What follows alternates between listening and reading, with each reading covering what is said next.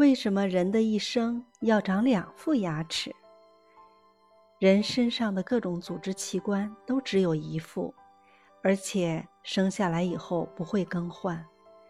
只有牙齿与众不同，一生中有两副，要进行一次交接班。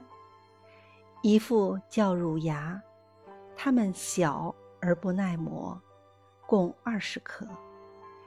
由于在吃奶时就开始长出，所以称为乳牙。另一副是恒牙，从六岁开始渐渐接替乳牙。通常恒牙较大，而且耐磨，上下左右共二十八颗，也有三十二颗的。乳牙和恒牙有着不完全相同的功能。乳牙除了咀嚼食物之外，还能刺激牙床骨发育，引导恒牙生长。而恒牙主要用于咀嚼食物。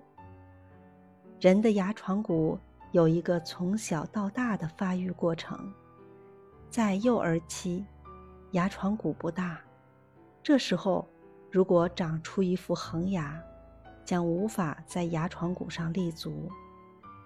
进入成年期后，牙床骨长大了，假如这时还是那些乳牙，牙床骨。就填不满，难以发挥正常的咀嚼作用。所以，人要长两副牙齿。牙是由什么构成的？人身体里最坚硬的部位就是牙齿了。